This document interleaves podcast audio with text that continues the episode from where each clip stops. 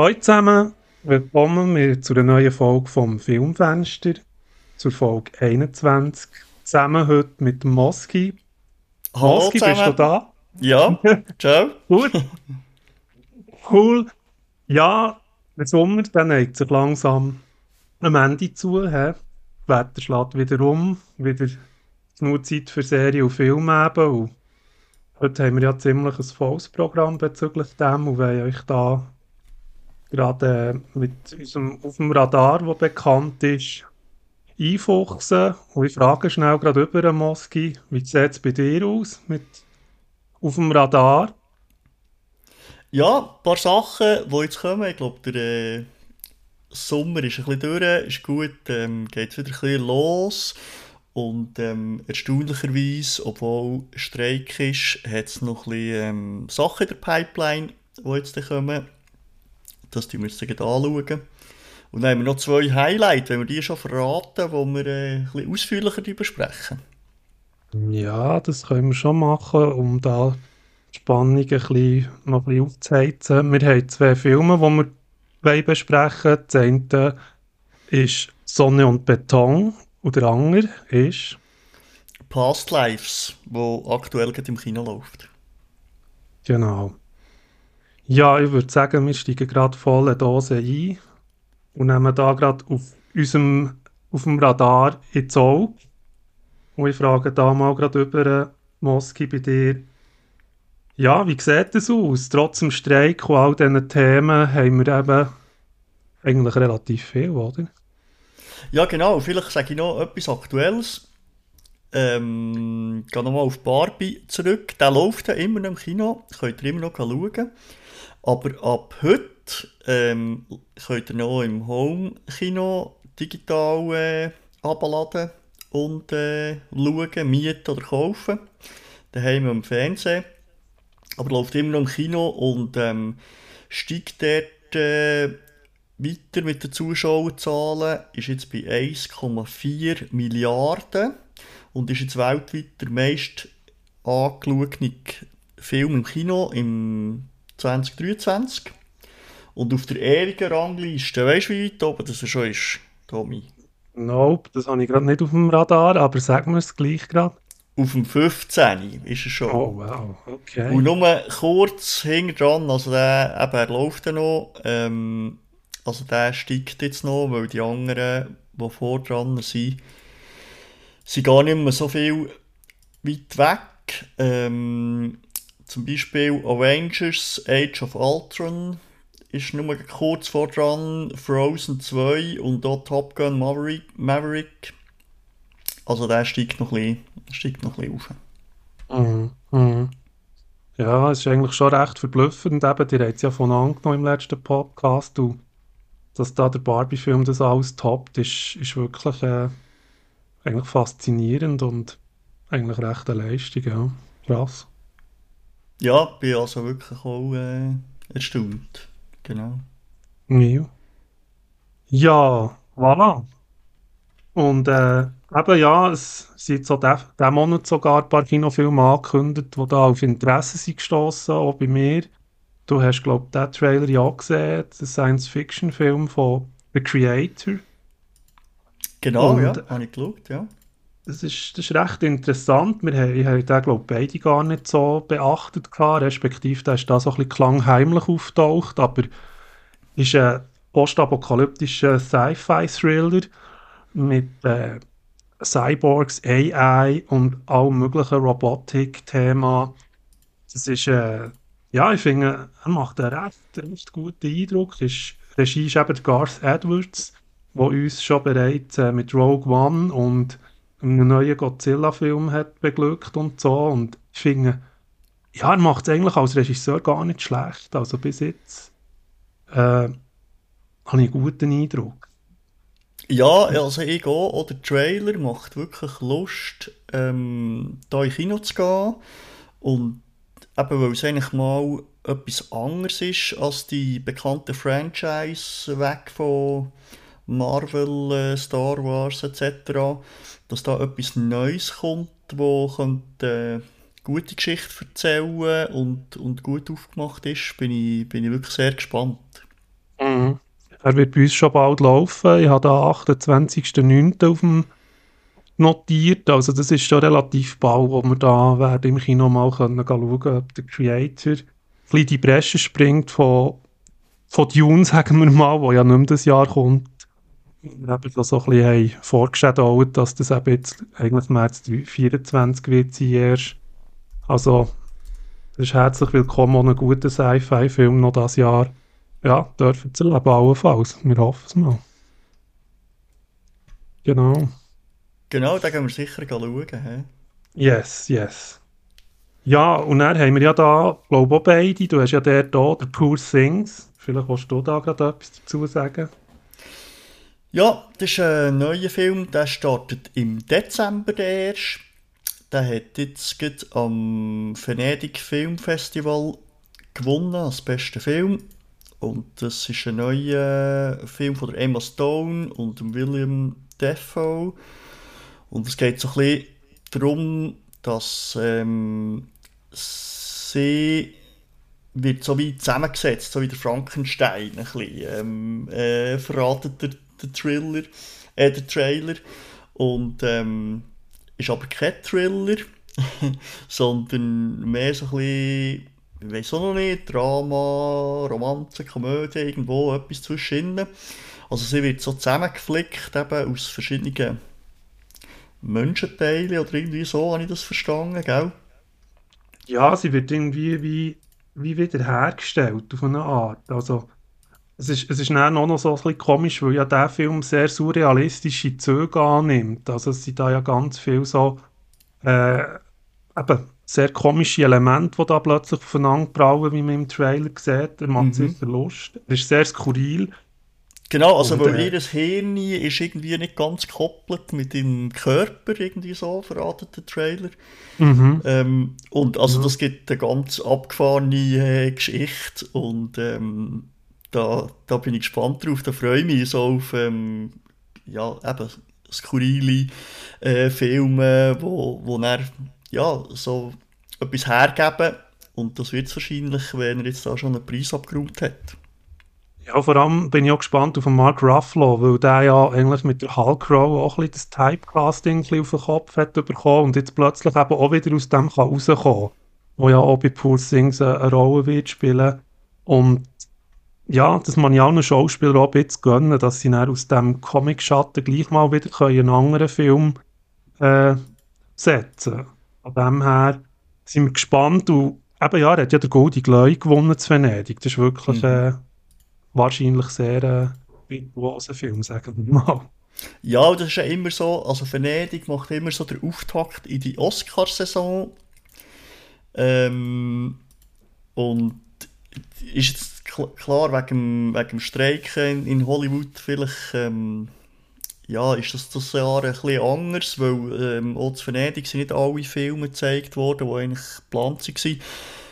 Aber ja, eben, wie, wie gesagt, also das, allenfalls könnte das ein Oscar-Kandidat sein, aber ja, das ist jetzt natürlich für uns viel zu früh zu beurteilen, aber wir sind gespannt.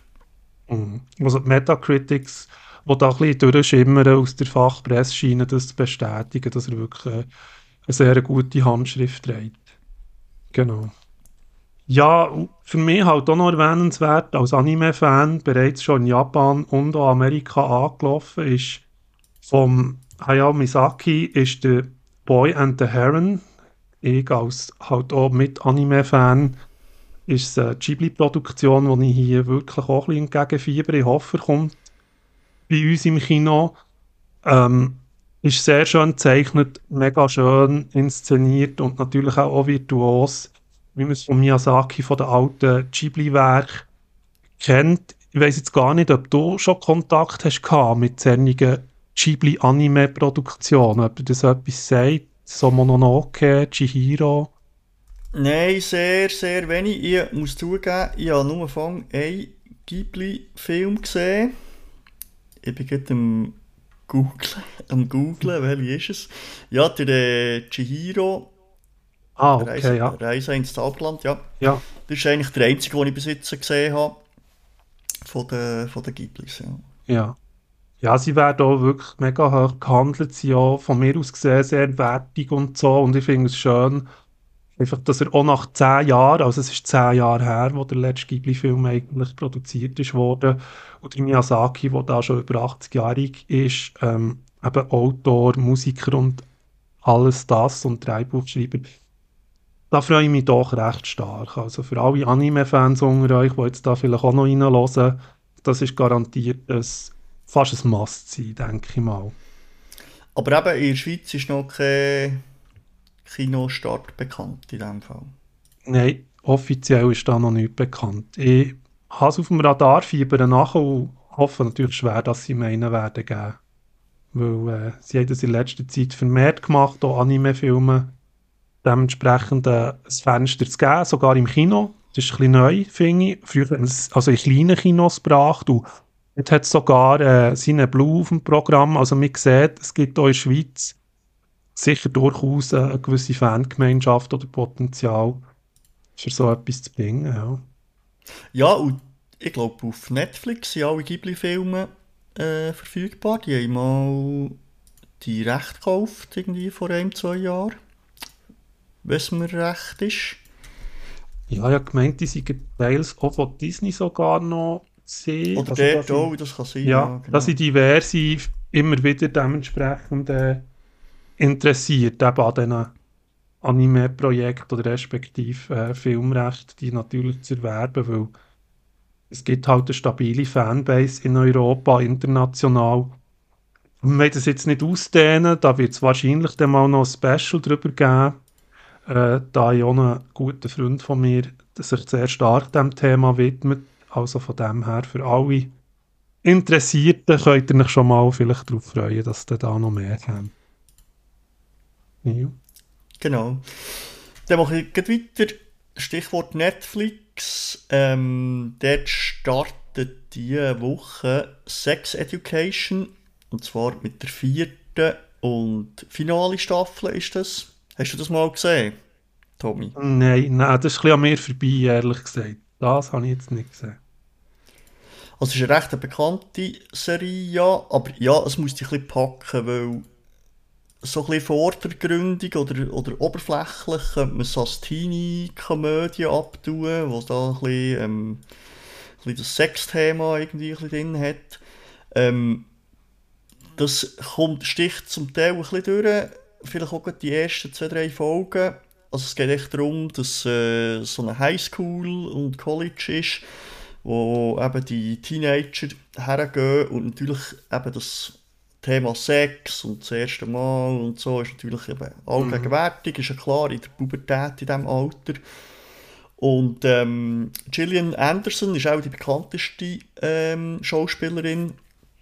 Sie hat bei Akte X gespielt. Übrigens, Fun Fact, noch gestern, ähm, oder vor, ja, einfach die Woche, ist vor 30 Jahren die erste Akte X-Folge ausgestrahlt worden. Das ist unglaublich. Also, ja, gell, wir werden alt einfach, aber äh, yes. ja, das zeigt sich mal. Außer Gillian Anderson, die bleibt fast gleich attraktiv, aber ja, das sind wieder ja, andere genau. Themen. Genau. Nein, nein. Und eben Gillian Anderson spielt die Mutter eigentlich von der ähm, Hauptfigur und sie ist so ähm, Sex äh, Paarberaterin vom, ähm, vom Otis. Und eben der Otis, der auf äh, die Highschool und College geht. Und er nimmt das halt so wie beim mit und fährt dann in dieser Schule auch an, so ein bisschen Sexberatungen zu machen.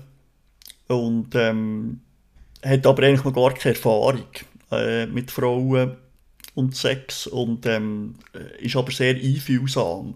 Und dort kommt dann eigentlich wie daraus raus, aus dem eigentlich alle weiteren wichtigen Themen, die eben das ganze Universum umfasst. Also sei das jetzt irgendwie die Pille danach, ähm, Homosexualität, die eine grosse Rolle spielt, äh, mhm. Diskriminierung, wo auch immer wieder durchblickt, oder eben auch zum Teil Sexualität im Alter, aber auch Sexualität mit Handicap, ähm, oder einfach allgemein so Partnerthemen halt, wo, wo durchkommen, wo es einfach um Liebe, verpasste Chancen etc. geht. Also es ist dann schon tiefgründiger, als es eigentlich so auf den ersten Blick äh, der Anschein macht und darum ist es macht es eigentlich die Serie eben gut und ist nicht irgendwie ein äh, American Pie oder irgendwie so.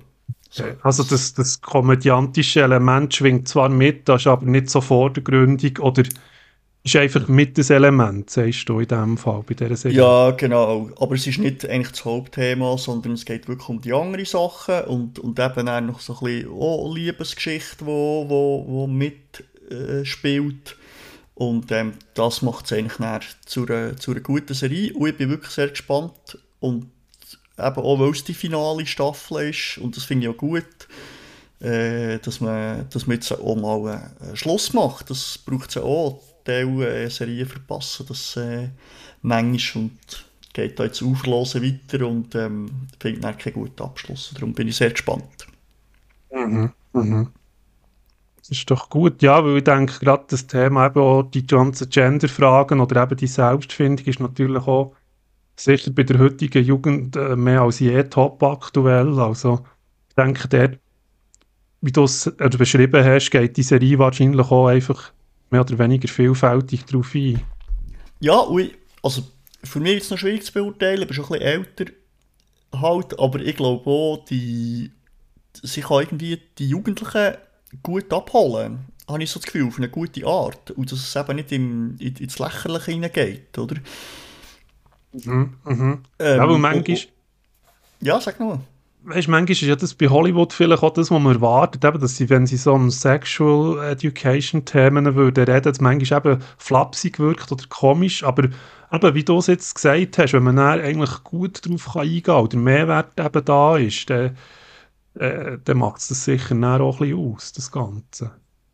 Ja, und das soll ja auch so sein. Wir sollen ja über das äh, können reden und es soll nicht irgendwie äh, äh, immer eine peinliche Geschichte sein, wo es eben, ähm, wo, wo man irgendwie immer Scham hat, darüber zu reden. Und ich glaube, das ist ja das Wichtigste, äh, ich sage jetzt mal, in der Partnerschaft oder in, in der Sexualität. Mhm. Mhm. Ja. Gut, was hast du noch auf dem Radar? Oder gesehen? Gesehen, The Crowded Room. Das ist äh, mit Tom Holland zusammen in der Hauptrolle. Mit einer anderen Protagonistin, Amanda Seyfried. Das ist ein psychologischer Thriller, kann man dem wirklich so sagen. Ähm, es ist eigentlich basierend auf einer, auf einer wahren Begebenheit. Und das ist eine Geschichte von, äh, von Billy Milligan, es ist, so eine, ein Psychothriller. Er will es sein, aber ich habe das auch mit dem Mephisto schnell kurz mal angesprochen, wegen Tom Holland in dieser Rolle.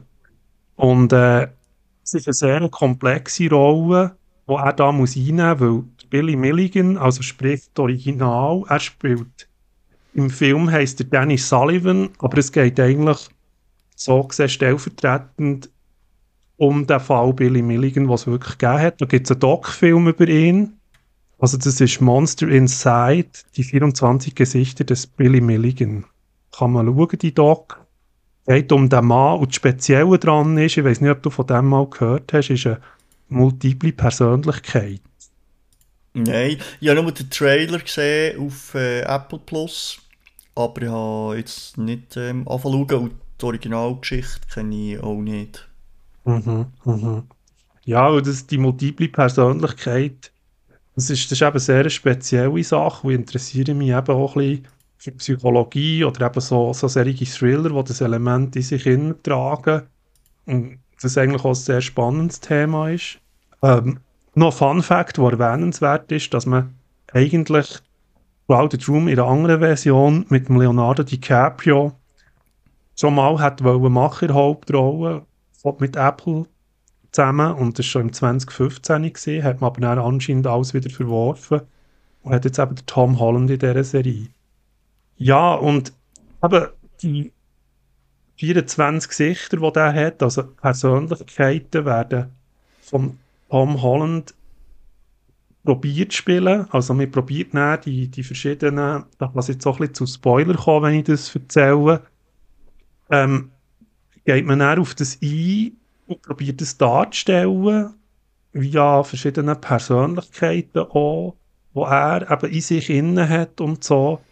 Und ich finde das dann halt darstellerisch eine extreme Herausforderung, oder so eine Person, die so viele andere Personen in sich innen trägt, hier nennen, zu mimen, Gestik und alles, was dran hängt, das Verhalten von dem.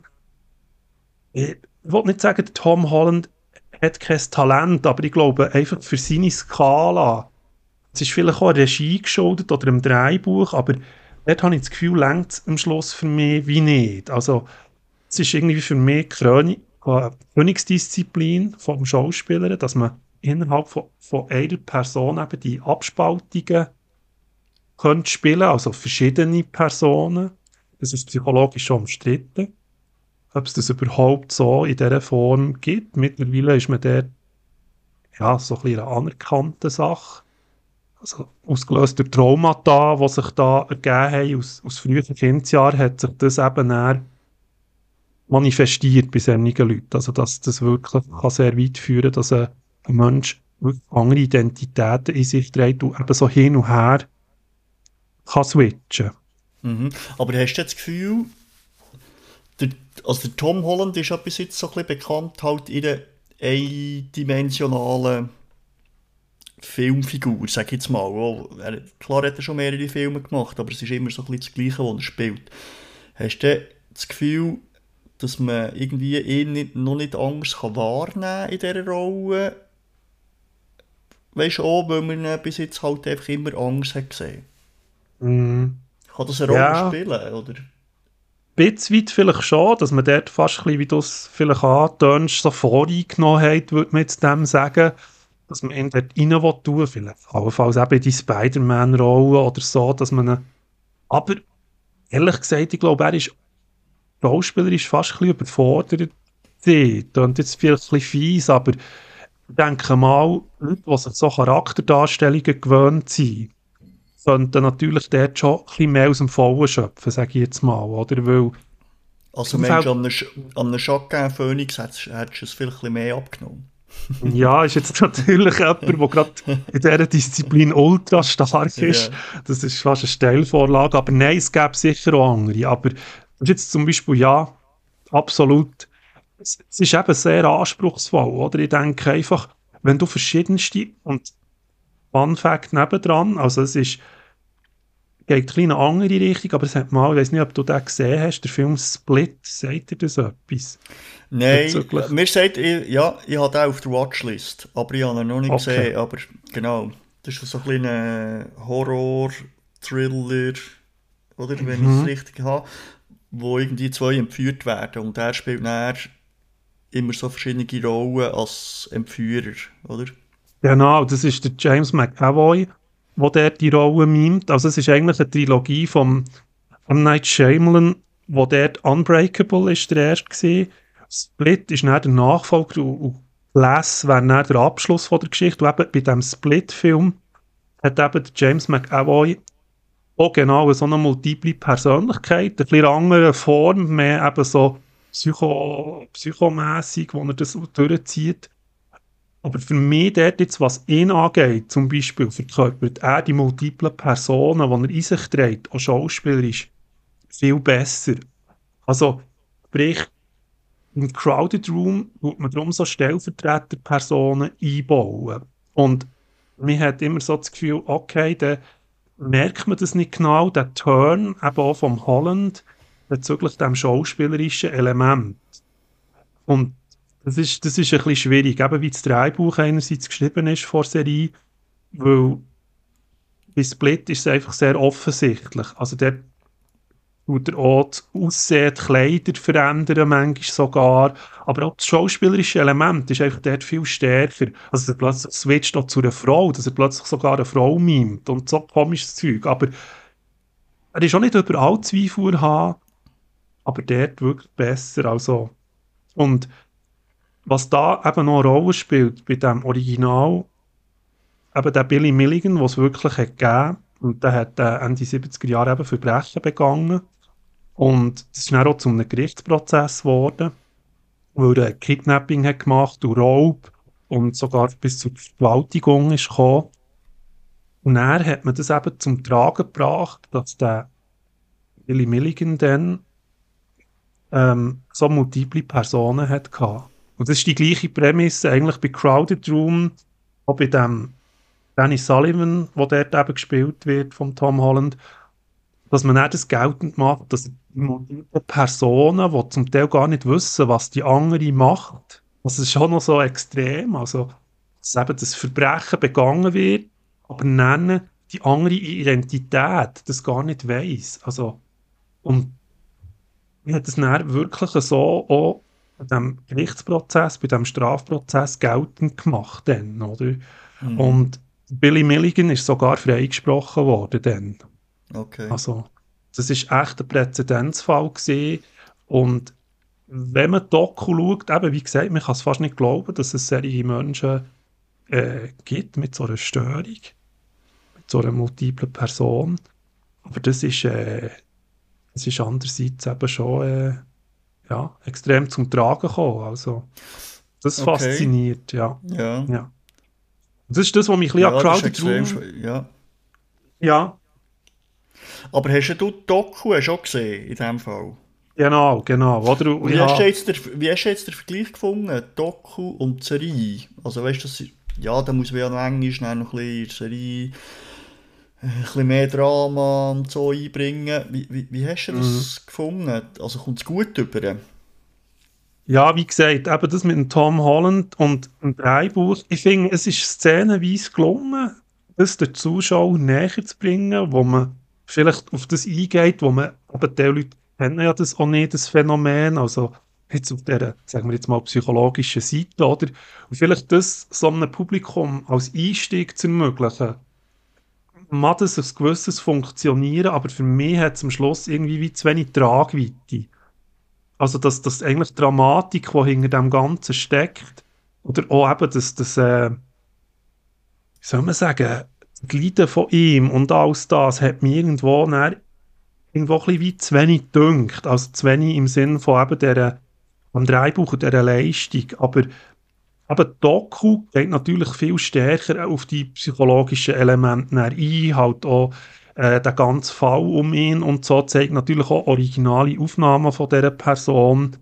Aber äh, ich finde es einfach rein von dem her ein Faszinosum. Aber es ist immer schwierig zu vergleichen, aber ich sage jetzt mal, die, die authentische Doku, wo man die Person sieht, äh, ist ein bisschen mehr Deep Dive dahinter, weil man mhm. natürlich einfach wirklich merkt, er hat es wirklich gegeben. Also das ist nichts Erfundenes, oder? Und ja, das ist auch nicht... Und äh, gehört auch Fachleute darüber philosophieren, ähm, über Aber das weißt, Ganze. Gerade in der ja. Serie hat schon eigentlich Zeit, oder? Das mhm. besser zu beleuchten. Es ist ja nicht nur ein Film, der zwei Stunden geht, oder? Also mhm. gerade in der Serie könntest du noch mehr auf das eingehen und so. Das spüre jetzt bei dir, das fehlt vielleicht ein bisschen. Aber, ja.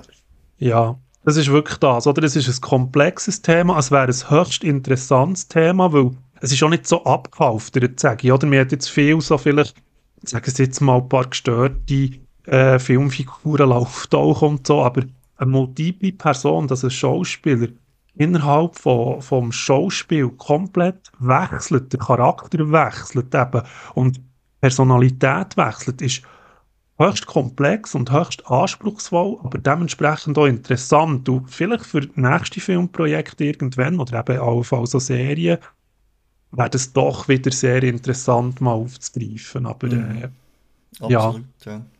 Genau, genau. New. Gut, wenn wir weiter. Ja, sicher. Ja. Ähm, Dann kommen wir sicher mal zu den Filmen, oder? Nein, ich habe noch, oder hast ich du noch, noch? Zwei, ja, ich habe noch zwei Sachen. Babylon habe ich noch gesehen. Ah, voilà. Das ist ja ein Film, der ist Ende letztes Jahr rausgekommen und ist jetzt auch digital äh, verfügbar. Es ist ein Film mit dem Brad Pitt und der äh, Margot Robbie, der ja jetzt sogar im Barbie spielt. Und dann noch der Diego Galva, der eine tragende Rolle hat. Und dann ist noch der Tobey Maguire in einer ganz äh, schrägen, speziellen Rolle oder so Nebenrolle, die noch vorkommt. Du hast mir gesagt, du hast äh, angefangen schauen, aber wieder aufgehört. Genau. Ich habe dort irgendwie den Draht nicht gefunden. Manchmal sagt man ja, man ist nicht in the mood. Ähm, ich probiere es vielleicht nochmal, aber ich würde da gerne noch weiter ausführen. Also ich weiss einfach, es geht von Hollywood, dreht über Hollywood. Genau, also es geht eigentlich darum, äh, es ist Hollywood in den goldenen 20er Jahren und es ist der Übergang von den Stummfilmen zu Tonfilmen. Also Tonfilm kommt mhm. auf, vor, vor allem auch noch eher in Europa, wo dort ein bisschen voran war, so wie ich das rausgehört. Und jetzt eigentlich so langsam kommt. Und Brad Pitt ist eigentlich ein absoluter Hollywood-Star, aber für Stummfilm. Und Margot Robbie ist so eine Newcomerin, wo, wo jetzt im, im Tonfilm dort so ein bisschen Fuß fasst oder so ein bisschen aufkommt und der Brad Pitt versucht so dort äh, krampfhaft den, den, den Übergang äh, zu schaffen. Aber es ist eben extrem äh, schwierig. Ähm, das, das, wird so ein bisschen angedeutet oder ein bisschen gezeigt. Ähm, weil er ja jetzt eben plötzlich etwas muss sagen muss. Bis jetzt ist das irgendwie nur eingeblendet worden, irgendwie der Text, ja. In diesen Stummfilmen und, und so ein bisschen ähm, mit Konzertmusik vom Orchester begleitet. Und ähm, ja, das ist eigentlich noch spannend, den, Übergang zu sehen, was dort passiert. Und genau an dem scheitert eigentlich der Film, weil er kann mir das nicht aufzeigen. Oder? Also die, die, die Hauptprämisse, die der Film hat, der, der kommt eigentlich gar nicht über. Er verliert sich immer wieder so in skurrile Nebengeschichten. Eben eine, wo der Tobey Maguire äh, da spielt. Und ähm, wollte dort irgendwie so ein bisschen andeuten, dass die, die goldigen eben 20er Jahre, dass dort ähm, ja, ist, ist sind Höllenpartys gefeiert worden, mit, mit Drogen, mit Alkohol und, ähm, und, und was auch allem. Das zeigt irgendwie mehr auf, als eigentlich die, die spannenden Sachen eben von Stumm, Stumm zu Tonfilm. Und das verpasst er ein bisschen. Und das finde ich mhm. extrem schade. Und es hat so ganz wenige Momente drin, wo er das, auf das Thema eingeht und der zeigt er eigentlich das wahre Potenzial. Dann schaust du her, dann bist du irgendwie gespannt und er verkehrt es irgendwie wieder, weil er irgendwie sich wieder so verfledert. Also das klingt für mich so ein bisschen Selbstbefruchtung im Sinne von, ja, wir feiern hier Party und wir zeigen so ein bisschen eben der, der Glitter und Glamour von Hollywood, aber du hast das Gefühl, dass es dort fast zu wenig, zu wenig um die Sache geht. Also eben das filmische Machen, das da dahinter steckt, äh, vom, vom Interesse vielleicht für den Zuschauer. Also dass es mehr plakativ ja. wirkt, oder? Ja, und das, also das ist ja sicher so gewesen, der, der Glitter und Glamour, oder, der dann war. Und eben in diesen ähm, eben 20er Jahren, wo, wo der Aufschwung war, aber die Prämisse, die eigentlich der Film verspricht, die wäre ja hochspannend und wäre auch gut zu sehen, oder?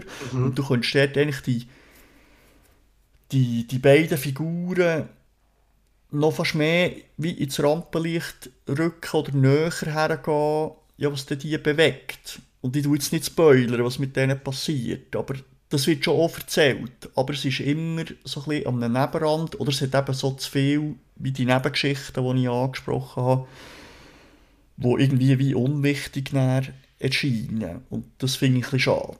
Dass man nicht, und der geht drei Stunden, der Film, oder? Also, der hat man, ja, ja, ich habe das gesehen, der, ja, es ist nass. Weiss Kaliber. Genau, und dann machst du gescheiter zwei Stunden und erzählst das, was die Prämisse ist, richtig und der, und der Rest lässt weg, oder? Mhm. Mhm. Ja, Franz ein aus, weil das ist ja immer die Schwierigkeit, oder? Filme über das Filmen machen, oder? Das ist ja immer so ein bisschen etwas, wo man ja, okay, wie kann man jetzt das inszenieren? Also für mich ein positives Beispiel, ich weiß jetzt auch nicht, ob du den siehst, ist «The Artist». Ähm, nee, der Schwarz-Weiß-Film. Der finde jetzt, der geht auch in die Richtung, oder? Ist ja auch ein, ein Film von Hollywood über Hollywood, also sprich, ist ja schwarz-weiß gedreht worden, ist schon ausgezeichnet worden. Dort finde ich jetzt das, was du vielleicht an, also gerade ansprichst, als Kern, finde ich jetzt dort besser. Also, Film über Film, blöd gesagt, ja. Mhm. ja. Aber, Aber ja. es ist, ja. Aber eben, das, das ist halt vielleicht auch schwierig, so bei einem Star-Ensemble, wie man es manchmal erlebt. Eben, ich denke, es sind wahnsinnig viele namhafte Schauspieler bei Babylon dabei. Aber das, was du mir sagst, ist, dass es eben so ein bisschen ausfranst, eben das Ganze mhm. mit diesen mhm. Sideplots. Ja, okay. Mhm. Gut, ich habe schon noch etwas, bevor wir in die zwei Filme gehen. Hast du schon noch etwas, oder? Ähm, ja, ich habe da noch zwei kurze Verweise, möchte ich mal sagen. Ja, also, ich habe noch, zuerst, ja. Ich habe noch Mac 2 geschaut, der Haifisch-Film, wo vielleicht der, viele der erste schon gesehen haben, oder jetzt allenfalls der zweite. Aber da kann ich es kurz halten. Ich will grösser werden und Bigger is Better zieht jetzt hier auch nicht wirklich. Mir hat es nicht überzeugt, trotz äh, eben einem Jason Statham mit der Hauptrolle, der Actioner. Ich denke, es ist auch ein, ein Miss für mich halt einfach, weil es bringt nichts Neues. Es, es, hat, es hat ein bisschen mehr Effekte, ein bisschen mehr Show, aber der Plot ist flach und schlussendlich ist es einfach ja, ein Haifisch-Film mehr. Und ähm, dort hoffe ich mir vielleicht auch in Zukunft, dass sie das Thema mit, mit ein bisschen Virtuosität bestücken und vielleicht auch ein bisschen mehr Deep Dive in dem Thema Wasser bringen. Es ist, ja, kurz abgehandelt. Äh, man hat es in der Fachpresse können hören, zum Teil äh, Haifisch auf Wisch bestellt, also so ein Budget. Aber eigentlich ja. hat man ja nichts anderes erwartet, oder, bei diesem Film, oder? Ja, bitte ist es so. Oder? Also, also. man gibt ja jedem Film mal eine Chance. Ja. Wenn man es gesehen hat, ist man dann wieder, genau, der Ausgangspunkt. Genauso habe ich es eigentlich mit einem anderen Film, den ich noch schnell abhandeln will, ist der Equalizer mit dem Denzel Washington in der Hauptrolle. Ich verliere, glaube ich, auch nicht sehr viel Wort. Das ist er will punkten durch mehr Gewalt im Film, Gewaltdarstellung, die hat die Momente.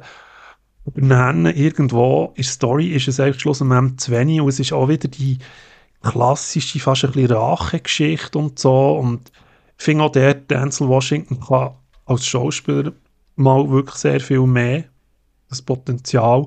Und er ist, er ist, er kommt nicht, nicht wirklich irgendeinen namhaften Actioner her. Es ist der dritte Teil, es wird nicht mehr erzählt, er ist in Italien gegen die Mafia, ballert sich dort durch und that's it, würde ich schon fast meinen. Also der Plot hat mich auch dort, äh, selbst wenn sie dramatisch werden, hat es mich nicht, nicht wirklich können überzeugen Genau. Gut, ja. und eigentlich hast du mir die perfekte Überleitung gegeben, weil zwei schlechte Filme und ähm, ich komme jetzt zu Schlefatz. und die, die nicht wissen, was Schlefatz ist, das ist die Abkürzung für die schlechtesten Filme aller Zeiten. Und ähm, normalerweise reden wir ja hier eben immer über die guten Filme. Ähm, aber jetzt machen wir mal eine Ausnahme, weil Schlefatz, das ist eine, eine Filmreihe auf ähm, Tele 5. Und ja, im linearen Fernsehen läuft das. Dort startet jetzt die die neue Staffel, oder ist jetzt gerade am Freitag gestartet. Und dort werden einfach die schlechtesten Filme von allen Zeiten gezeigt. Seht ihr das etwas, Tommy? Nein, es ist jetzt mehr gerade in unserem Podcast-Thema zur Sprache gekommen, das wir jetzt haben. Ähm, ich habe hab das schon gewusst, dass es gewisse Formate gibt, die sich mit den schlechtesten Filmen, also ja, Timbeere ist ja auch klar, dass die immer wieder vergeben wird, aber jetzt so als Format oder als Sendung, wie du das jetzt beschreibst, habe ich das selber nicht geschaut. Auf dem Tele 5, du kannst da sicher noch mehr dazu sagen, aber äh, ich denke eben, man muss auch ein bisschen bereit sein für die schlechten Filme, sage ich jetzt mal. aber, äh, ja. aber ich denke, so als Amüsement kann das durchaus etwas sein. Darum habe ich mir wahrscheinlich auch so zwei schlechte Filme, wie, wie die anderen erwähnt habe. Zum Teil ziehe ich mir das auch rein. Also schlechte Filme ist auch nicht verboten, aber ja, Du kannst das jetzt vielleicht noch weiter ausführen. Ja, genau. Aber warum dass ich das überhaupt hier erwähne, ist, also das gibt es seit zehn Jahren, ähm, wo es ähm, jetzt das gibt, wo das ausgestrahlt wird. Und äh, das wird äh, begleitet oder moderiert vom Oliver Kalkhofen. Den kennt man noch so äh, vom Fernsehen. Mhm. Und hat verschiedene Sendungen dort gemacht. Und dem Peter Rütten. Und die das moderieren, die schlechtesten Filme. Da gibt es immer eine Einleitung, wo sie zuerst sagen, um was das geht. Zum Teil hat es ähm, aber noch bekannte Schauspieler dabei, äh, wo sie äh, vorstellen, wo sie auch schon Oscar-Gewinner dabei waren, die in ihren frühen Jahren mal so in einem Film haben mitgespielt Aber das Gute daran ist, und warum es das schon zehn Jahre gibt, da ist eine Community drum entstanden. Und ähm, das ist eigentlich das, was es ausmacht. Also ähm, ich verfolge es vor allem äh, auf Twitter. Dort gibt es eine grosse äh, Community und ich bin auf Twitter äh, recht aktiv. Und ähm, da gibt es wirklich Leute, die sich äh, verkleiden zu diesem Thema. Ähm, wie das dann übrigens eben der Oliver Kalkhofen und der Peter Rütten auch machen. Die tun nicht zwischen sie sind immer wieder verkleidet äh, zum, zum Thema oder zum Film, wie, wie die Leute, die im Film vorkommen. Und die das dann nochmal ausführen, ähm, auf, auf ähm, ja, auch ein bisschen äh, hochnehmen natürlich. Und, ähm, und ja, da ist einfach eine riesige Community äh, drumherum entstanden. Und genau darum finde ich es erwähnenswert und, und, und auch gut, oder? Also das sollen ja Filme ausmachen. Ähm, dass man, dass man bei der Community da ist und, und auch darüber redet und darüber mitmacht und, und Freude hat ähm, an dem. Äh, und darum finde ich das, finde ich das äh, ja, eben erwähnenswert. Und vielleicht da möchte ich noch grüßen. Es gibt einen eigenen Podcast, äh, wo immer über, über die Schläfatz ähm, erzählt, respektive auch, es gibt ja immer wieder Serien Pause, wie jetzt war Sommerpause äh, gewesen, da tun sie dann, ähm, zum Teil ältere Folgen wieder aufgreifen. Das ist der, wie könnte es anders sein, der Podcast heisst Schlägcast, wie Schläfatz. Äh, da möchte ich herzlich äh, grüßen. Der ist auf Hochdeutsch äh, von Deutschland. Und äh, der zweite Gruß, den ich hier möchte aussprechen möchte, ist äh, an Zara von Twitter, weil durch sie habe ich überhaupt von diesem Schlefatz erfahren. Also hier herzliche Grüße, die rausgehen. Ja, ja. Es klingt wirklich interessant, weil du sagst, eben, es wird wieder so ein bisschen zum einem Happening, oder? Wenn man das dann eben irgendwie noch eine Community hat, die jetzt allenfalls sich verkleidet und, und dann in einer gewissen Zeit oder in einem Stream innen ich finde, das hat natürlich so einen interaktiven Charakter und, und eben auch ein einen sozialen Charakter vielleicht auch dahinter. Also, dass man eben, meine jetzt gerade, ja, ich sage jetzt, in diesen Streaming-Channels und so, ist natürlich immer die Frage, wie, wie zieht man sich das heutzutage noch rein? Und du sagst jetzt, das Schläfatz ist, ist eigentlich wirklich wie eine, fast ein bisschen wie ein soziales Event manchmal, oder respektive Absolut, so ein bisschen ja. eine, eine Interaktivität. Äh, sie haben jetzt sogar Live-Events gehabt, gell? Also, wo sie mhm äh, live auftreten sind. Ja. Und auch der Film äh, ist gezeigt worden. Ähm, übrigens hat dort die Cult Movie Gang äh, von Bern, wo wir ja auch schon zwei, drei Mal äh, erwähnt haben, mhm. die haben das Format auch aufgenommen. Die haben ja zum Teil am äh, Freitag äh, wo sie eben so die schlechtesten Filme zeigen und dann noch irgendetwas drumherum machen. Und vielleicht tue ich noch schnell ein paar Filme erwähnen, die jetzt da ähm, in dieser neuen Staffel vorkommen. Ist gut. Bist Komm also mal raus, ich bin bereit. Bist ich werde für den Bad Taste noch ein bisschen anzuheizen hier. genau, also letzten Freitag ist, da habe ich ähm, den Schluss noch geschaut, ist ähm, Can't Stop the Music. Das ist ein Film über die Village People. Das sind die, die YMCA singen. Ja, ja, ja. Das war grottenschlecht. Und dann, eben, jetzt kommen die, die nächsten Mutant, das Grauen im All, Wizards okay. of the Lost Kingdom, im Reich der Amazonen, Dollman versus Demonic Toys. Ja, jetzt wird man den Titel. ja, Death Sport, ah. Beast You und zum Abschl Staffelabschluss kommt noch der Yeti. Oh, okay. Und nachher, was eben auch noch ist, das habe ich noch vergessen zu erwähnen, es gibt bei jedem, bei jeder Folge gibt es einen speziellen Trink dazu. Es gibt immer ein Trinkspiel.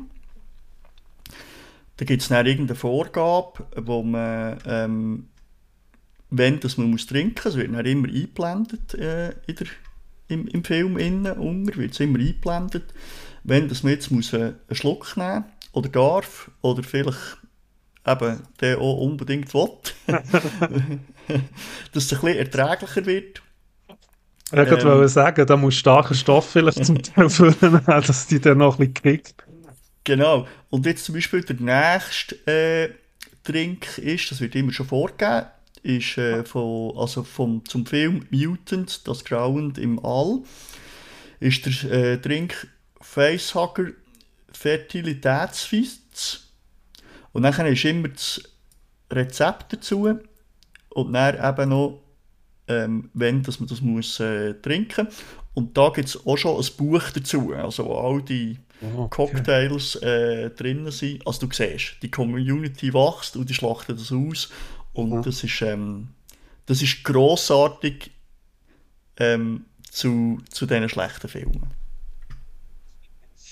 Ja, ja, ich denke, es klingt wirklich interessant. Also eben, wie gesagt, dass man der Bad Taste Party auf Filmebene feiern kann, das ist, das ist sicher auch cool. Also ich habe mir auch schon mal, äh, per Zufall natürlich, irgendwie beim Durchseppen, dann irgendwie auf einem, auf einem TV-Channel irgendwo, haben wir auch mal so ein, zwei Serien, also auch mal früher natürlich, so Trash angetan und ja, ich meine, es gibt Trash, da muss man überleben, da muss man sich dazu zwingen. Dann gibt es ja die Trasher eben, wo man sich nicht bewusst darauf einlädt. Und ja, also wenn es wirklich so ein genau. Raum ist, finde ich es sicher ist noch interessant, ist noch cool.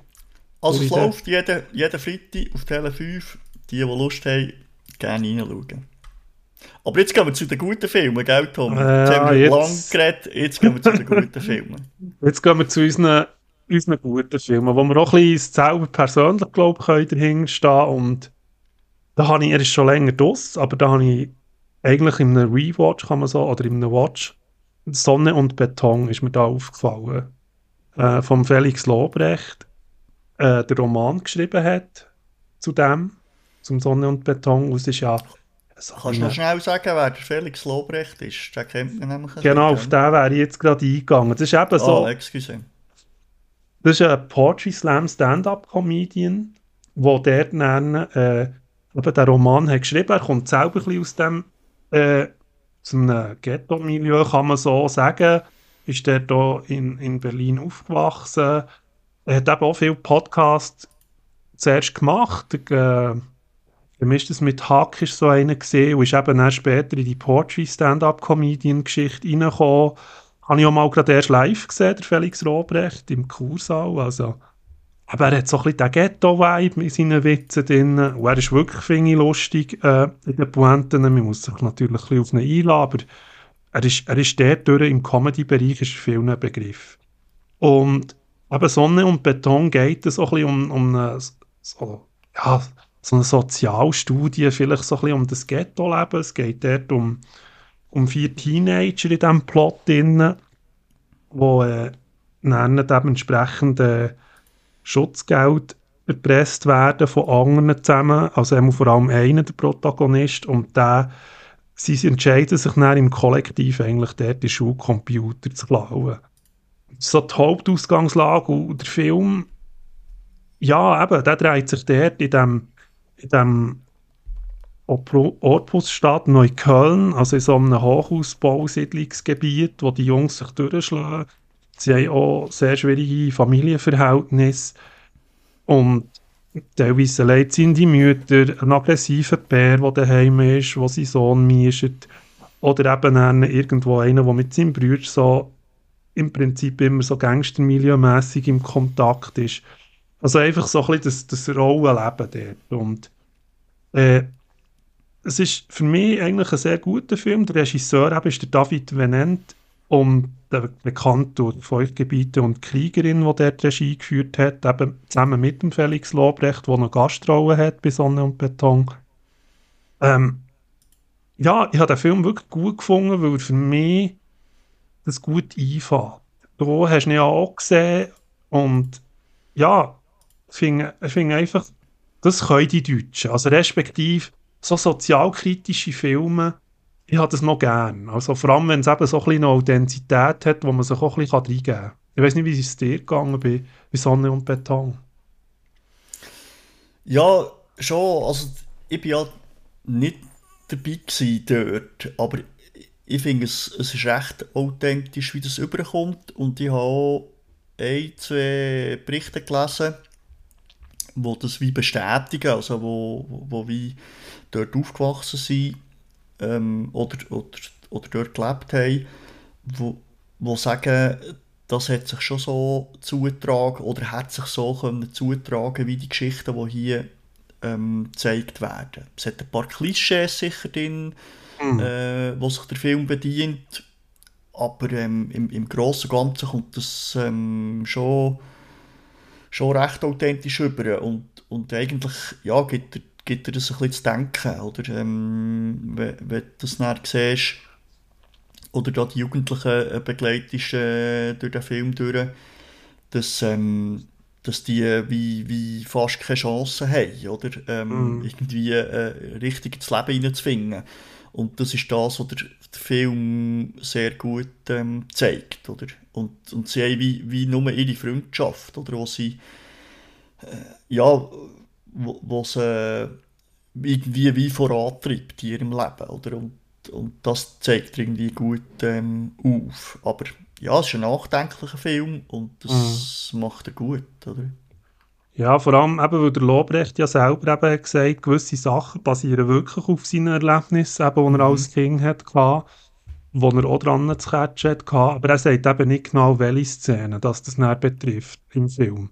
Also auch beim Roman ist es genau dasselbe, der basiert auf dem. Das heisst, er lässt sich ein bisschen off, also es sind aus eigenen Erlebnissachen, die er hat erlebt. Und äh, auch noch anzumerken ist eben, dass für ihn das Leben auch gerade recht hart hat gestartet, weil er mit fünf Mutter an Krebs hat verloren, durch Robrecht selber. Also er ist vertraut mit harten Themen, obwohl er Comedian ist und so. Und ich finde, bringt das auch immer wieder gut über. Also eigentlich einerseits das Lustige, das Leichtfertige, das der Lobrecht verkörpert, manchmal auch eben mit dem Schwank zum Comedy oder halt, ja. Und das andere dann eben die bitter ernste Realität, die er eigentlich probiert auch ein bisschen überzugeben. Also ich habe es so krass gefunden, dass der Sonne und Beton ist ab 12 Uhr freigegeben.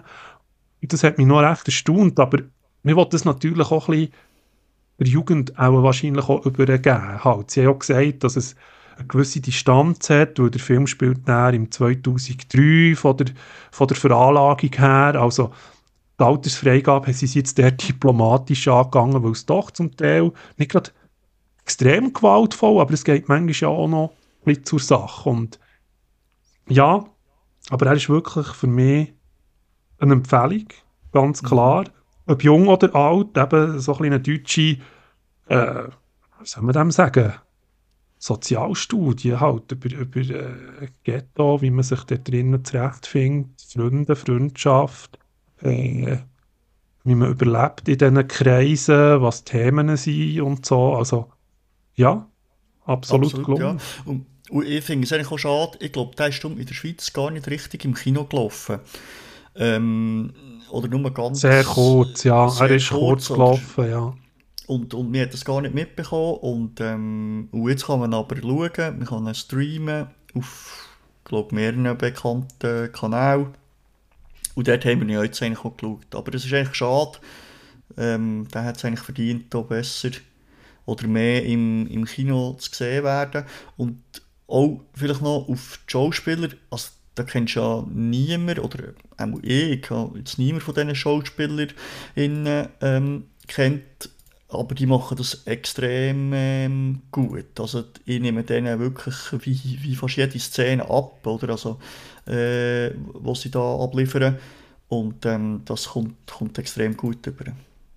Ja, und zu erwähnen, was noch vielleicht ist, wenn du jetzt das Schauspielerische erwähnst, also sie haben, glaube ich, einerseits ein paar äh, Deutschrapper, die ich jetzt nicht alle wirklich beim Namen kenne, dort reingewoben in so Gastrollen von diesen Gangsterjugendlichen, mehr Erwachsenigere. Aber das andere ist nicht, das Casting ist, ist in Deutschland abgegangen, dass man wirklich Laiendarsteller unter 5000 Jugendlichen haben sich beworben auf die Rollen von diesen vier Freunden. Und ich habe die dann daraus rausgecastet. Also, das sind wirklich das sind Laienschauspieler, die, die, die Teenagers, sage ich mal.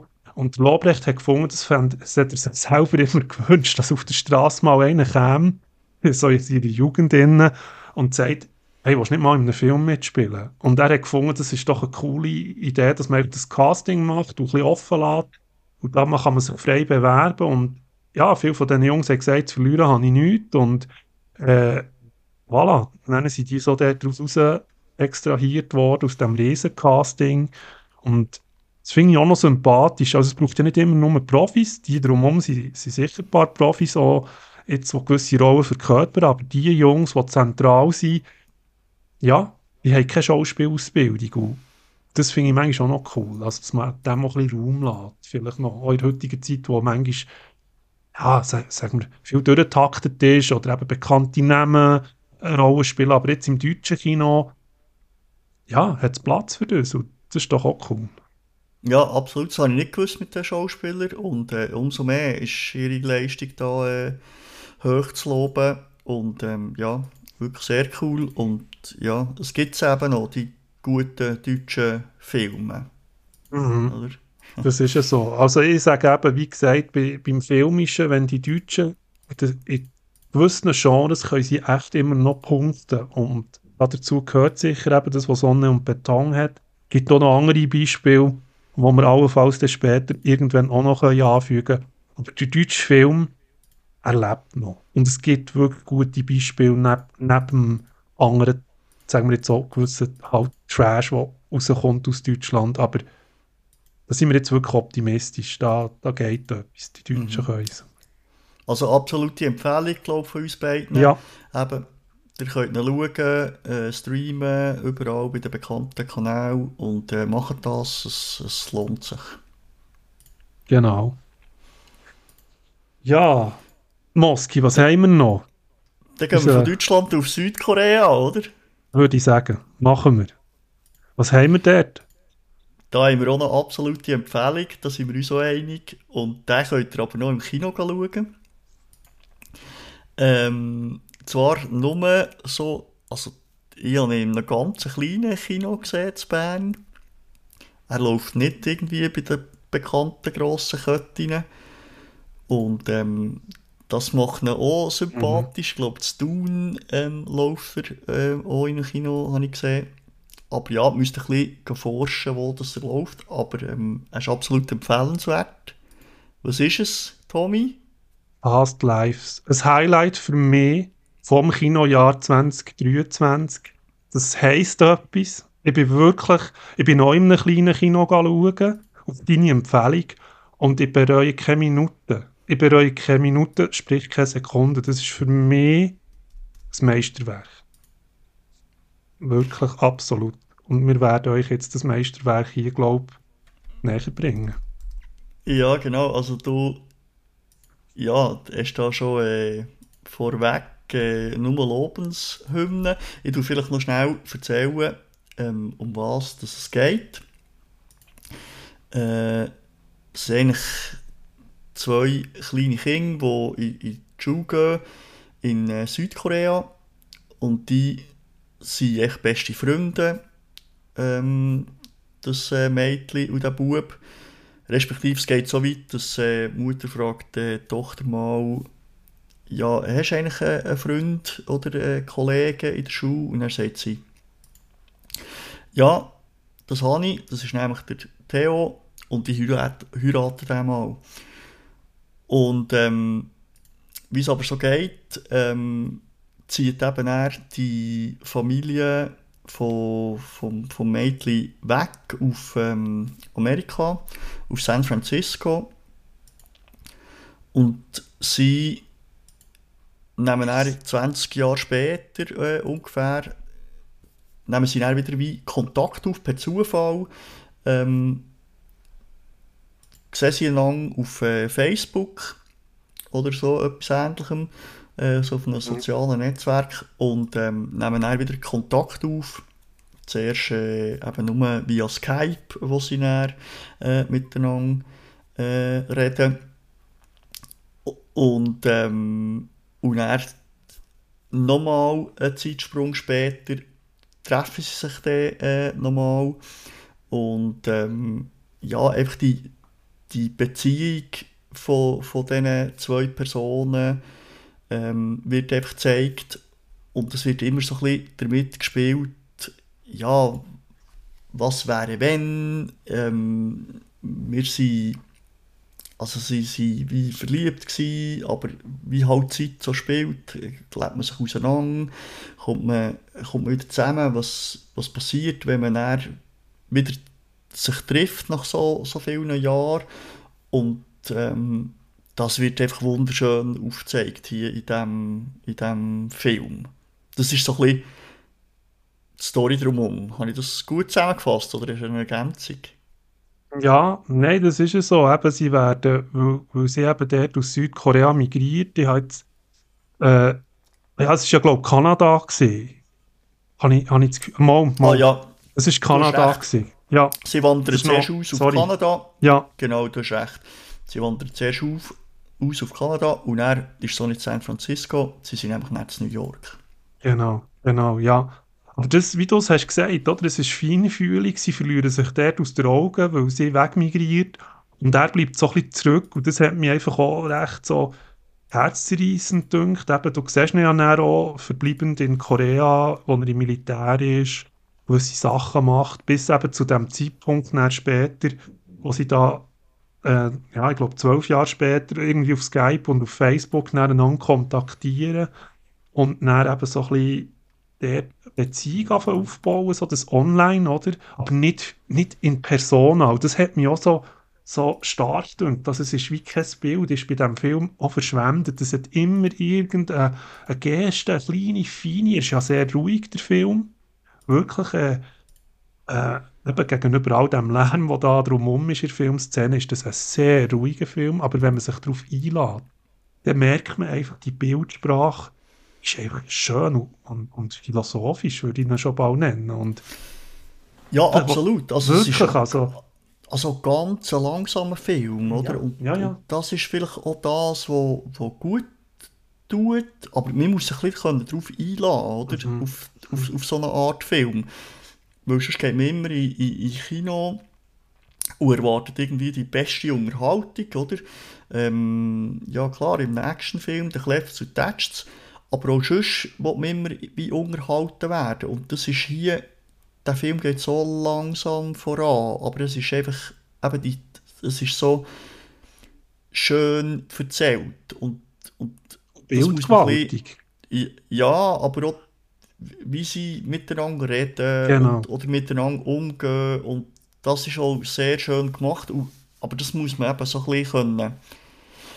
Ja, es tut vielleicht auch gut mal nach einem anstrengenden, also ich bin in einem Montag gegangen und dann nach einem Arbeitstag hockst du schnell im Kino und ja, dann kommst du wirklich so ein bisschen runter, Mhm. kannst runterfahren und dann den, den, den Film schauen und genießen und ähm, das hat mir schon sehr gefallen, ja. Vielleicht noch schnell erwähnenswert, bevor wir noch so ein bisschen auf die Szene eingehen oder was der Film so ein bisschen macht, tun wir doch noch schnell die Schauspieler erwähnen, dass wir das so vollständigkeitshalber haben. Das ist Greta Lee, die spielt Nora, also die wechselt auch ihren äh, Namen, die heisst ähm, auf Koreanisch anders, aber weil sie eben auch auf äh, Nordamerika geht, nennt sie sich dann Nora.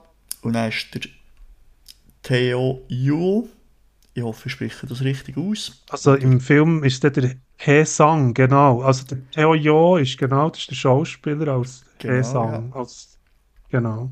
Genau, sicher noch erwähnenswert ist der John Magaro, das ist der Arthur. Und jetzt müssen wir fast äh, ein bisschen spo spoilern, äh, gell? Ähm, weil ähm, der Arthur, das ist der Mann von der Nora, also die heiraten im Film. Ähm, da kommen wir dann vielleicht noch ein bisschen drauf ein, in die Beziehung oder wie das funktioniert.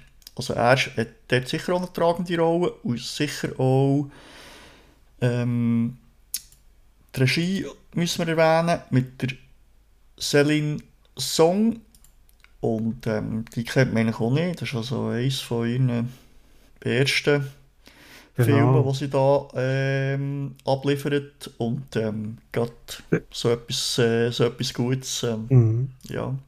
Bezüglich ihr ist es eben noch ein Fun Fact und da können wir jetzt ein bisschen hinterführen. Das habe ich zurückrecherchiert. Eben sie ist ja auch eine Südkoreanerin, die auch in New York lebt und auch so migriert eigentlich. Also es ist fast ein Teil vom Film, ist auch ein biografisch von ihr. Sie hat es nachher recherchiert und es ist noch faszinierend, dass sie dort nicht insgesamt, aber Teile aus ihrem Leben in den Film hat integriert. Das ist eben auch noch sehr speziell. Also sie ja. hat den Weg, der im Film von ihr gemacht wird, dann später von der, also New Young respektive der Nora, eigentlich der gleiche Weg wie von der Regisseurin. Ah, das habe ich nicht gewusst, ja, das ist sehr spannend, ja. Das ist eigentlich noch virtuos, weil eben genau da, glaube ich, ist auch genau die Stärke, weil sie wahrscheinlich mit dieser Thematik auch stark verbunden ist, als Regisseurin. Das merkt man irgendwie im Film. Also sprich, sie verfilmt und führt Regie bei etwas, was sie sehr stark nachempfinden kann. Mhm. Und, ja, das ja. macht eigentlich so authentisch, oder? Also die, ja. Weil das finde ich die ganz grosse Stärke an diesem Film, dass die Szenen, wie, wie das überkommt, das ist so echt, wie es wirklich also du kannst das wie nachfühlen. Und das ist ja überhaupt nicht immer so in den Filmen, mhm, oder? Mhm. Aber auch bei der, du hast es erwähnt, die irgendwie zusammen skypen und dann plötzlich ist die Verbindung wieder schlecht. Aber, aber nur so klein und dann kommt es wieder. Und das ist so, also ja, jetzt haben wir das ja eh alle erlebt in der Corona-Zeit, aber es ist so gut gemacht irgendwie und du kannst, kannst dich irgendwie reinfühlen, wie das dann zwischen diesen beiden muss sein. Das ist ja nur so ein, ein Ding, aber auch die anderen Szenen zum Teil sind, sind genau ja so gemacht, oder? Ja, und eben auch Bildsprache, oder? Man sieht jetzt eine berühmte Szene, da kann man sicher auch sagen, Spoiler, aber es ist eine kleine Szene, aber für mich sehr bedeutend und sehr, sehr schön aufzeigt, wie sie als Kind plötzlich getrennte Wege gehen. Sie läuft den Stegen rauf und er läuft die Straße in die andere. Es ist wie eine Gabelung, oder? Und die Gabelung ist eigentlich auch wieder Abschied voneinander als, als, als Kind. Wo sie sich dann eigentlich wie sie Abschied nimmt von ihm oder er von ihr. Und das ist so symbolisch und das ist so, es geht einfach rein. Und das, finde ich, hat der Film, man hat so eine subtile wie du sagst, er ist ein bisschen slow burning, aber nie so, dass man denkt, es wird langweilig. Für mich ist es immer, jedes Bild hat meistens irgendeine bedeutige Geste, es ist so im kleinen, feinen. Und, und gleich ist man, bleibt man so dabei. Und dort ist wirklich wichtig, dass man sich einen ruhigen Abend nimmt, eine ruhige Zeit, auch wenn man es nicht im Kino kann schauen kann, dass man sich auf den Film kann einladen kann. Das finde ich wirklich sehr es klingt jetzt sehr fast wie Meditation, aber dass man den Film kann beobachten und nicht abgelenkt ist. Das ist mhm. für mich... Weil, ja. Und es hat ein paar Szenen drin, wo sie wie einander sehen, also sie, sie treffen dann eben wieder nach, nach langem und dann wissen sie gar nicht, was sagen. Und das wird so mhm. deutlich gezeigt, oder? Und dann sind sie wie stumm und schauen einander nur an. Und irgendwie, du auch als Zuschauer denkst, ja, warum sagen sie nichts? Und, und jetzt könntest du doch irgendwie das und das sagen. Aber das macht er so gut. Und, und manchmal ist es, kann man halt nichts sagen. Oder es braucht wie die Überwindung, halt mhm. irgendwie das, das Ausdrücken. Also es geht ja, es geht ja um Liebe und das ähm, und, und, und um das Zusammensein und Beziehung das ist ja genau das Schwierige, ja, überzubringen. Oder? Und manchmal hat man den Mut nicht dazu, oder es ist eben nicht der richtige Moment, ob es jetzt den gibt oder nicht, sei mal dahingestellt.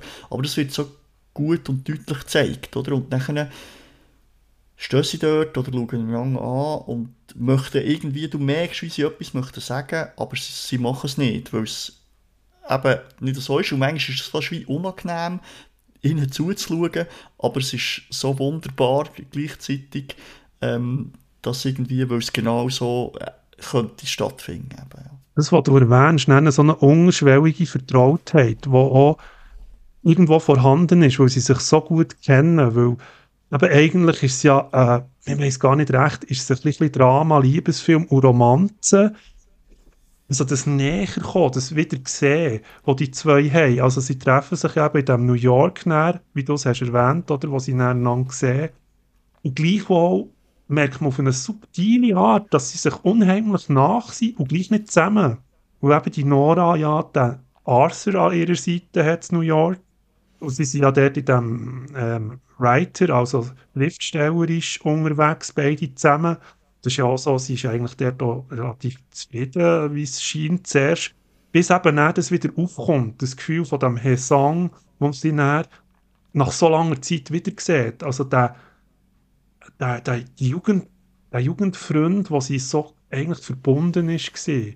Und die Verbundenheit, die der zwischen diesen zwei in ganz kleinen Gesten übergebracht wird, ist, das ist, kann man sagen, im kleinen Kino grosses Kino. Sehr mhm. subtil, mhm. aber sehr schön. Und nicht aufgesetzt, wie du es hast gesagt, sehr authentisch, wie, wie, sie interagieren, nicht übertrieben, aber nicht untertrieben. Also, und selbst im Nebenroll von dem Arthur, ich weiß nicht, wie es dort ist gegangen, er tut sich einmal so alten, äh, wo er Angst bekommt, dass er seine Beziehung könnte verlieren könnte. Also, dass er durch das Wiedersehen, das sie hat mit ihm, mit dem Herrn Sang nach so langer Zeit, dass er plötzlich äh, Selbstzweifel hat, aber eben auch, auch so auf die authentische Art und nicht so plakativ. Ja, ja. Nicht so Was ja absolut eine normale Reaktion ist, oder? Ja. Ähm, wo, wo kommt dann plötzlich da äh, ein Mann, der irgendwie Jugendliebe war oder Kinderliebe oder wir auf Berndeutsch sagen Sandkastenliebe und, und ja. plötzlich da wieder ins Leben reinkommt und ja, irgendwie wie, wie die Vertrautheit sofort wieder da ist. Und das ist eine ganz normale Reaktion, das würde, würde ja uns auch, auch so gehen, oder? Und die, die Szene dort, wo sie dann eben am Abend zusammen im Bett sind und über das diskutieren, ähm, das ist sicher auch eine Schlüsselszene in diesem ganzen mhm. Film in, oder? Und mhm. wo aber auch sehr, sehr gut aufgelöst wird im, im, im Ganzen in, oder? Wie sie da miteinander umgehen und was sie sagen und ähm, ja. Und vielleicht noch auch ein bisschen, das ist jetzt so ein weiterer natürlich ein kleiner Spoiler, das Thema In-Yan. In-Yan im Südkoreanischen, dass man sich eben in einem früheren Leben, Past Life, doch schon mal gesehen hat.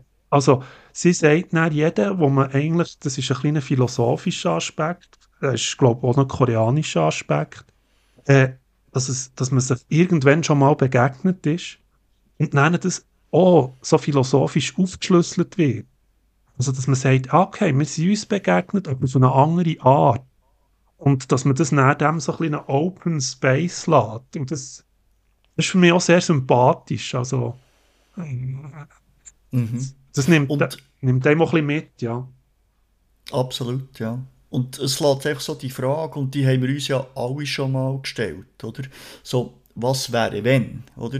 Mhm. Ähm, immer in der, ja, wenn du jetzt mal zurückdenkst, oder so ein bisschen die wichtigen Lebensabschnitte, klar kann es Liebe oder eine Beziehung sein, oder was wäre wenn, wenn wir nicht auseinander wären oder wären zusammengekommen, aber es kann natürlich auch etwas anderes sein, im Beruf, oder ähm, wären fortgegangen, ähm, irgendwie ausgewandert oder was auch immer, oder?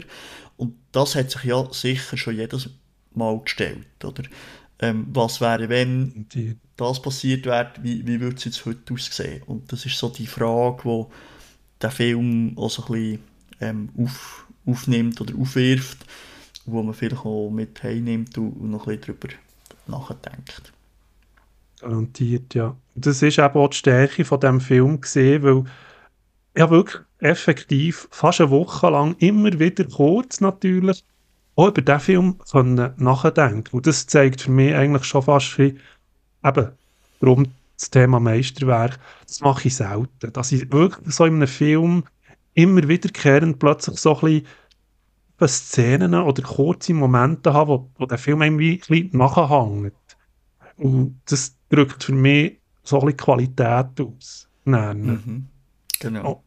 Und äh, das hat der Film garantiert erreicht. Also, äh, ja, es braucht nicht immer das grosse Bum-Bum-Kino und so. Es kann durchaus mal eben so eine kleine Produktion sein wie der Past Lives, aber er nimmt einem, ja, von einer Reise. Absolut, geht nicht schauen. Wie es ausgeht, verraten wir nicht. Genau, das lassen wir, überlassen wir euch, das zu sehen. Genau, aber äh, ihr seht, das ist eine absolute Empfehlung von uns. Ähm, er läuft im Kino, geht ihn schauen ähm, und lädt mich ähm, auf die koreanische Liebesgeschichte, nennen wir jetzt das mal, äh, lädt mich auf das ein. Genau, genau. Ja, dann wären wir auch schon bald mit unseren Favorites durch. He? Und äh, ja, ich denke, das Jahr bietet wahrscheinlich sicher noch sehr viel Gesprächsstoff. Da liegt doch noch einiges drin an Serien, an Filmen, wo wir euch immer wieder gerne updaten hier im Filmfenster. Und äh, ja, dann freuen wir uns sicher schon mal auf die nächste Folge. Moski, überlasse dir das Schlusswort von dem her. Ja, geht in Kino noch, geht die Filme schauen, die wir erwähnt haben. Äh, es lohnt sich. Äh, schaut Serien daheim. Ähm, und vor allem schaut Schläfatz, weil Schläfatz ist Liebe.